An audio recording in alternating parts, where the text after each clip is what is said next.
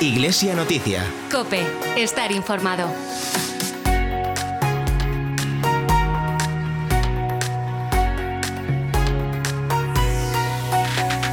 Febrero es sinónimo de amor. No lo decimos porque sea el mes en el que celebramos San Valentín, sino porque desde las delegaciones de Pastoral Familiar de toda España se ha promovido la Semana del Matrimonio. Desde el 14 y hasta el 20 de febrero, nuestra diócesis invitó a matrimonios y parejas jóvenes a descubrir la belleza de este sacramento. Por eso hoy queremos rememorar lo vivido durante esas jornadas en las que hubo oportunidad para la oración, la comunidad y para un paseo romántico por la ciudad de Tui. Es domingo 27 de febrero y queremos conocer el testimonio de una de esas parejas que se ha empapado de la experiencia de esa ruta romántica por la ciudad de Tui. Ellos son Nicolás y Noemí. Un saludo de quien te habla, de Carol Buceta en esta sintonía de Cope Vigo y de todo el equipo que hace posible este programa de Iglesia Noticia. Saludamos a nuestra compañera Nuria Núñez. Muy buenos días. Buenos días, Carol. Comenzamos repasando los acontecimientos más relevantes de los últimos días. De lunes al miércoles, la Delegación de Medios de Comunicación Social de la Diócesis de Tuy Vigo participó en el Encuentro Nacional de Delegados que tuvo lugar en la ciudad de Málaga. Este encuentro constituyó una oportunidad para continuar promoviendo el trabajo en red de las diferentes delegaciones de España y recibir nueva formación sobre temas actuales en la Iglesia, como el uso de las redes sociales o la promoción del Sínodo de los Obispos. El miércoles, el obispo de Tuy Vigo se reunió con los sacerdotes del arciprestazgo de Lauriña en Porriño y el jueves con los presbíteros del arciprestazgo de Tea Condado. El objetivo de estos encuentros es conocer la situación actual de la pastoral diocesana y abordar las diferentes iniciativas que se están llevando a cabo en el territorio eclesial de la diócesis. Uno de los temas clave de estos encuentros en los arciprestazgos ha sido el desarrollo de la fase diocesana del Sínodo de los Obispos, por una iglesia sinodal, comunión, participación y misión. Escuchamos unas declaraciones de nuestro obispo, Monseñor Luis Quinteiro Fiuza, en relación a esta fase de consulta sinodal. Esta es la llamada del Papa. Hay que ser evangelizadores, hay que ser misioneros en este momento. Y para ser misioneros hay que vivir compartiendo la fe, hay que vivir caminando juntos, hay que vivir en sinodalidad. Por tanto, esta llamada de la Iglesia, del Papa Francisco, es una llamada que no es para unos meses, es una llamada en la que nosotros estamos invitados a iniciar, a transformar nuestra vida en algo nuevo. Por tanto, yo agradezco mucho esta oportunidad y os pido con, todo, con toda la ilusión, con toda la fuerza, que todos los que estáis trabajando en esta tarea del sínodo sigáis impulsándolo, sigáis ilusionados con esta tarea y por tanto pues pongámonos las manos del Señor, pidamos la, la ayuda de la Santísima Virgen que fue la que reunió a los apóstoles cuando Jesucristo se fue de este mundo y vivamos esta experiencia como algo verdaderamente renovador de nuestra iglesia diocesana. El miércoles, al final de su audiencia, el Papa Francisco invitó a una jornada de oración y ayuno por la paz en Ucrania. Escuchamos a continuación un fragmento de su mensaje. Pero antes de nada, decirte que el audio consta de dos voces, la original del Papa Francisco en italiano y la traducción al español. Y ahora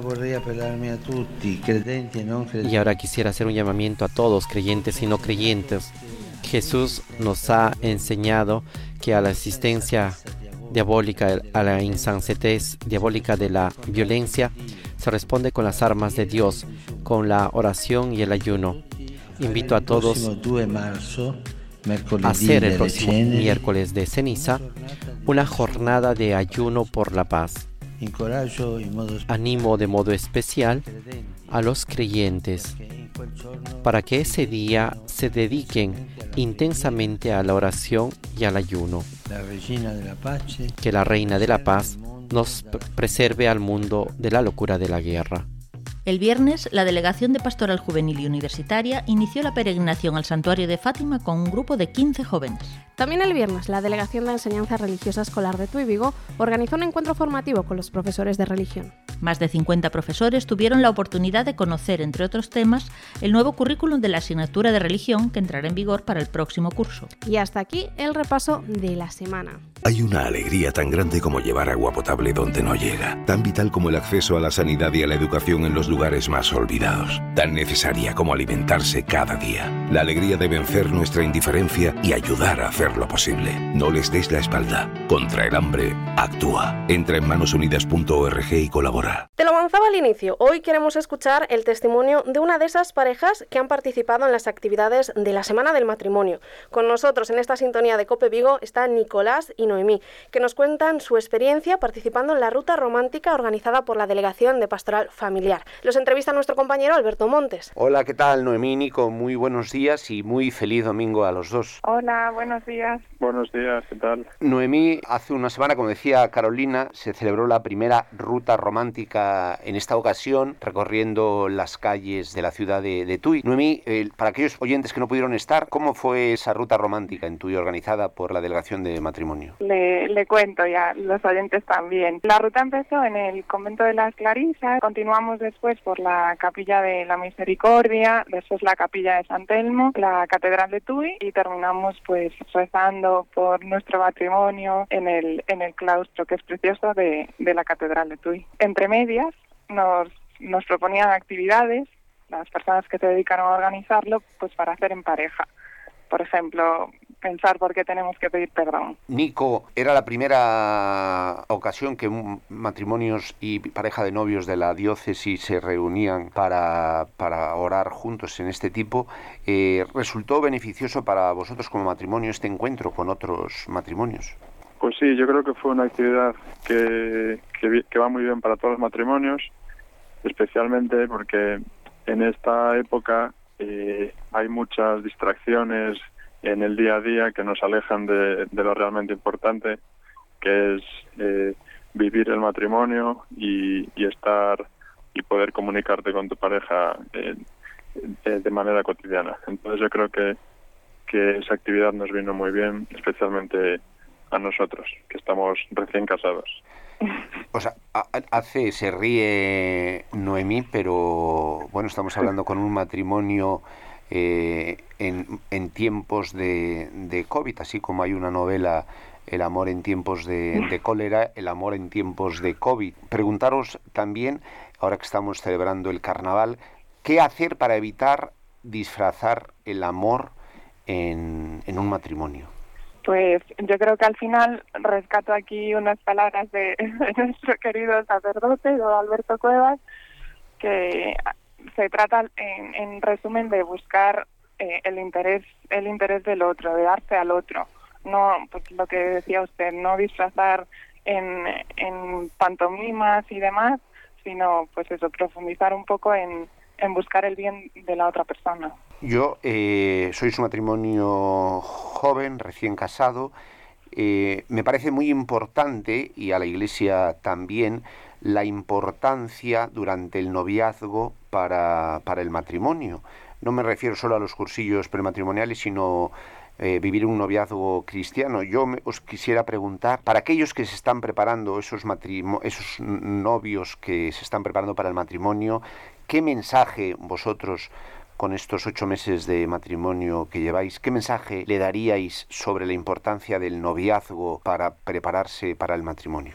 Pues yo creo que es muy importante eh, ser sincero con la otra persona, comunicarse, contarse eh, todo lo que ocurre en el día a día y sobre todo eh, amarse, tener mucho amor por la otra persona y, dedicarse a ella prácticamente en exclusiva. En esta sociedad, como decía Noemí al principio de la entrevista, que tenemos tanto ruido, tantas distracciones, donde se nos habla de la importancia de la escucha, de la importancia de el interés hacia la otra persona, pero también es fundamental, eh, creo yo, tener tiempo los novios los esposos para rezar juntos, Noemí. Sí, concuerdo contigo 100%. Y además es algo que aprendimos en, al, vivir la pandemia, ¿no? Al ser el, matrimonio pues de, tiempos de COVID, que se reduce a, a, lo fundamental, a lo importante, no, no a todo eso que, que nos rodea, a pasar tiempo, a escucharse, a hacer planes, a pedirse perdón, todas estas cuestiones, ¿no? El, el amor es, es hermoso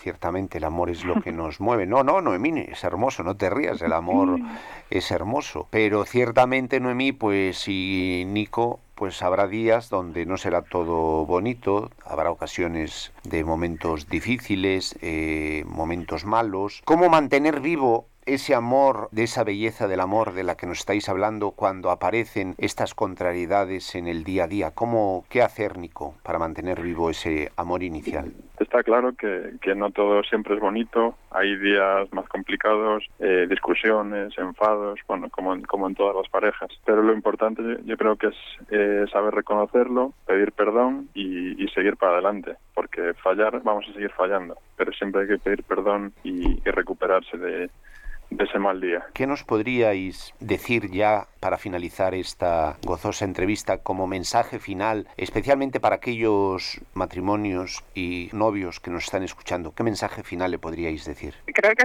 creo que me toca a mí. Después continuará Nico, ¿no? Pero sobre todo eso, que se quieran, que se respeten, que cuando tengan días malos sepan reconocerlo, ser, ser humildes en en, a la hora de pedir perdón y que disfruten el, el, día a día, que al final estamos para eso. Cuando tengan dudas, que se cobijen en, en Dios, que también nos ayuda a responder cuestiones que a nosotros se nos escapan, pues eso, a quererse mucho. Que para eso estamos aquí. Nico, ¿algo que añadir a lo que ha dicho Noemí? Es así, con la ayuda de Dios siempre todos los problemas son, van a ser más fáciles de llevar. Pues muchísimas gracias a, a los dos, a Nico y a Noemí, por regalarnos este este maravilla de tiempo este domingo y bueno y desearos que dentro de 50 años podamos volver a hablar Nico y Nami para que nos habléis de la fecundidad y fidelidad de vuestro amor. Muchísimas gracias y muy feliz domingo para vosotros. Muchas gracias a Vale, vosotros. Muchas gracias. Un abrazo. Hasta luego.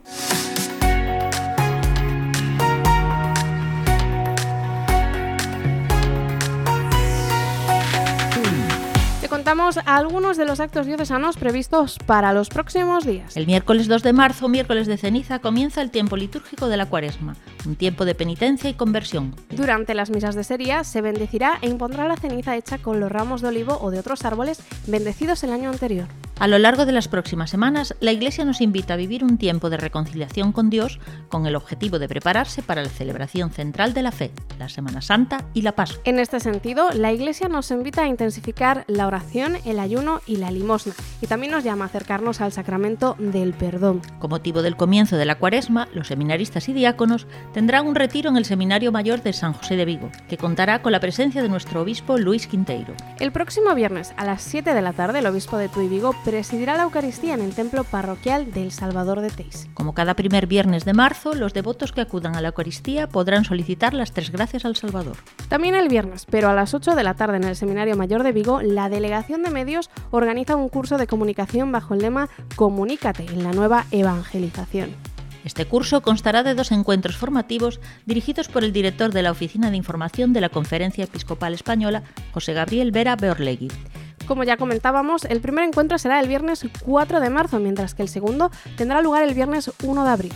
Los interesados en participar pueden inscribirse a través de la web diocesana o del correo medios@diocesetuivigo.org. Acción Católica de Tuy Vigo organiza tres charlas cuaresmales a lo largo del mes de marzo y de abril. El próximo sábado 5 de marzo, el arzobispo de Santiago de Compostela, Monseñor Julián Barrio, impartirá la primera charla. El sábado 12 de marzo será Juan José González, sacerdote y delegado diocesano de Apostolado Selar, el encargado de impartir la segunda sesión. La tercera y última de estas charlas estará a cargo del obispo de Tuy Vigo, Monseñor Luis Quinteiro Fiuza, el sábado 2 de abril. Las tres charlas comenzarán a las 10 y media de la mañana en el, templo parroquial del Corazón de María. Hasta aquí esta iglesia noticia de Tuy Vigo. Recuerda que puedes seguir la actualidad diocesana en www.diocesetuyvigo.org o, o a través de nuestros perfiles en Facebook, Instagram y Twitter. Escríbenos al correo radio.diocesetuyvigo.org para contarnos las noticias de tu parroquia, delegación, movimiento, etc.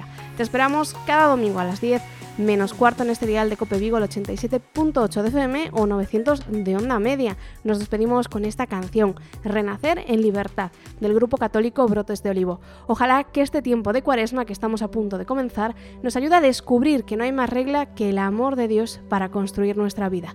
Feliz domingo y hasta la próxima semana. No quiero una libertad que me celebre frente a ti. No quiero quererte más por imponérmelo quiero más regla que el amor. No quiero más regla que tu voz. Queremos estrenar, vivir en la alegría, en comunidad. Que nazca un nuevo día en medio de problemas, luchas y acercamientos. crecer hacia ti desde un nuevo pensamiento. No quiero una libertad que me hace libre quiero quererte más.